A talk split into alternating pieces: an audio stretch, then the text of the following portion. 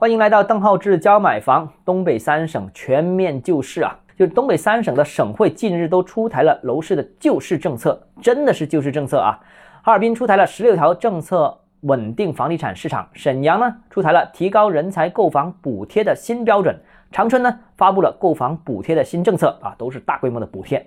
那主要原因还是这三个城市楼市极为低迷，不但成交量暴跌。房价也出现了较大程度的下滑，这个相关的表格我发在我的微信公众号和微博上面，大家可以看一看啊，跌得很厉害，成交大幅下跌，还不是一点点。所以有些人说，哎，楼市回调一点你就受不了了？不是啊，房地产不是受不了，不是回调一点点，是大幅回撤啊，大幅下跌，这个范围和规模呢，已经啊超出了管理层的期望值，跌到了金融机构担忧的地步。当然，我之前曾经说过嘛，房价跌百分之三十以上的话，那金融机构就会。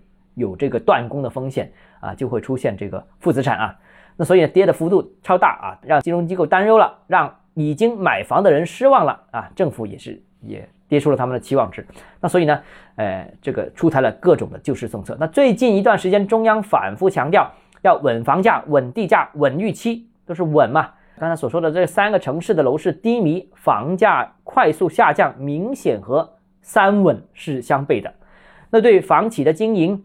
对地方的财税、对房地产市场的稳定、对金融系统的安全，都已经构成了不利的影响。那所以呢，啊，这个三个城市先后出台了稳楼市的政策。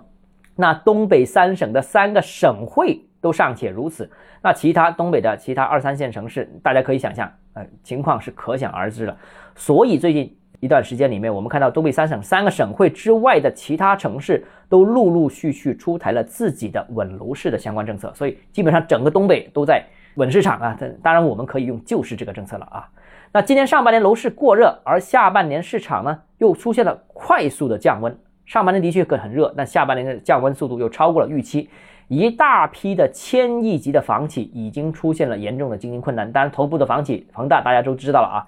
那如今楼市。救市政策已经在全东北打响了，那其他地区呢？我相信其他城市也会根据自身的情况，适当的出台一些稳楼市的政策。那所以我认为房地产市场的政策底已经明确的出现了，那剩下的就是市场见底。当然，市场筑底需要一个时间，大概需要三个月到半年左右时间吧。好了，那今天节目到这里啊，如果你个人还有其他疑问想跟我交流的话，欢迎私信我。或者添加我的个人微信“邓浩志教买房”六个字拼音首字母小写这个微信号 d h e z j m f，我们明天见。